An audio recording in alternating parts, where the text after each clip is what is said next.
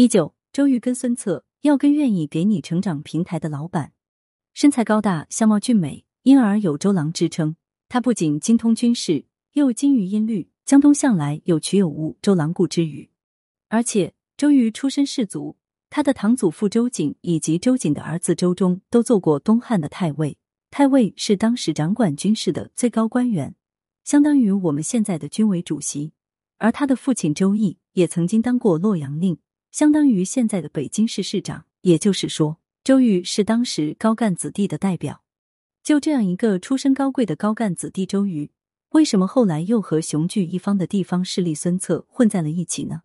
其实，孙策的身世也不一般。孙策的父亲孙坚虽然出身并不像老周家那般的显赫，但至少也是地方上小有名气的士族。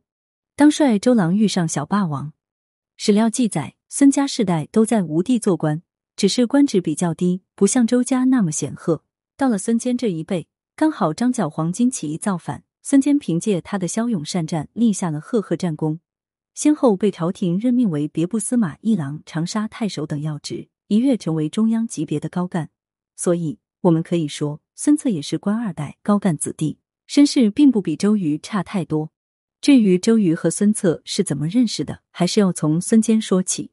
公元一百九十年，十八路诸侯讨董卓，在与董卓精锐部下交锋几次之后，先锋孙坚带着麾下大军孤军深入，攻打到了洛阳。董卓看形势对自己不利，只好离开洛阳，迁都长安。而孙坚便大大方方的进了长安城，还意外的发现了传国玉玺。当时周瑜的父亲刚好是洛阳令。有史书记载，周瑜和孙策就是那个时候相遇的，二人一见如故。周瑜和孙策，三国历史上的两大帅哥，从此建立了牢不可破的友谊。也可以说，周瑜与孙策的相遇是孙坚一手创造的条件。孙坚也许不会想到，当年孙策在洛阳认识的那个美少年，最终帮助老孙家成就了江东的基业，更不会想到，这个美少年不仅辅佐了与之关系要好的孙策。打下了吴国的一片江山，更为孙权稳固东吴的江山做出了不可磨灭的贡献。可以说，孙坚在洛阳行中所得到的国宝，不仅仅是传国玉玺，还有一位未来东吴决策于千里之外的帅才。可惜，在几年之后，一代猛将孙坚在进攻荆州刘表的一次战斗中，被刘表手下大将黄祖射死。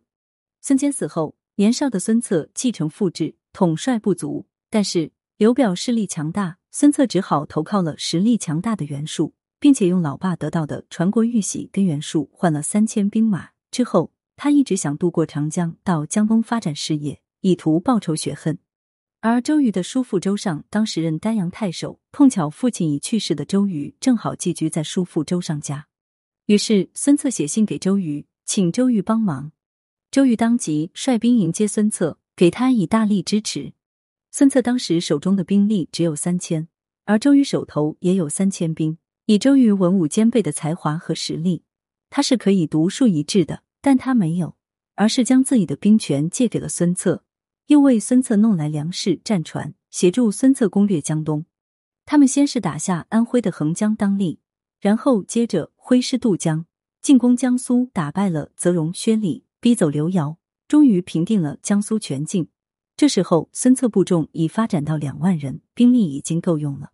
因为当时孙策名义上还是袁术的部下，抢再多的地盘也不算是孙策自己的。于是，周瑜率部回到丹阳，孙策给了周瑜一个偌大的舞台。不久，势力强大的袁术派其堂弟袁印取代周尚任丹阳太守。周尚到了安徽寿春任职，周瑜也就随周尚来到寿春。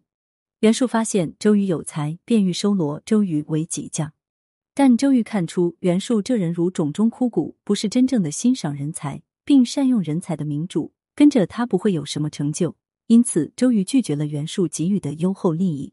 后来费尽周折，告别寿春，回到小地方居巢，做了县长，欲借机回江东。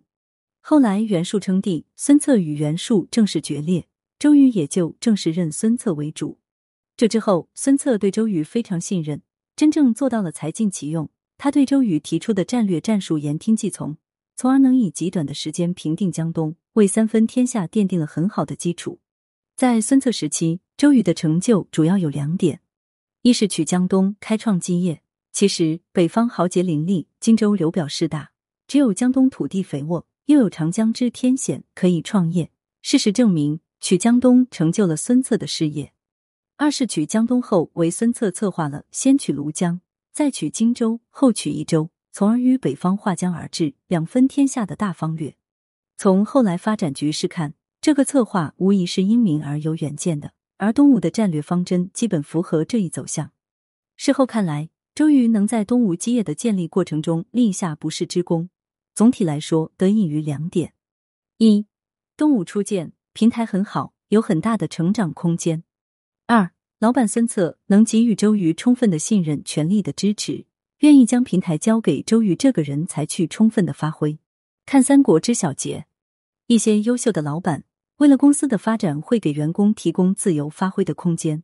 只要是很有创意的方案，即使有风险，老板也愿意替员工承担。在公司条件许可的情况下，公司会为员工提供各方面的支持。